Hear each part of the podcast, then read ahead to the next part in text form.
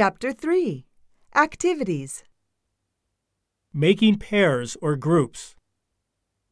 Make pairs. Make a group of three. Work in pairs. Join that group. Join another group. Make a bigger group. Make a big circle. Everyone, line up behind Yuka.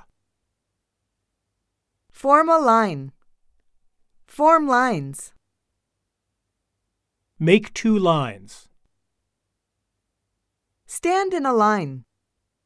Get in a line. Don't jump the line. Don't cut into the line.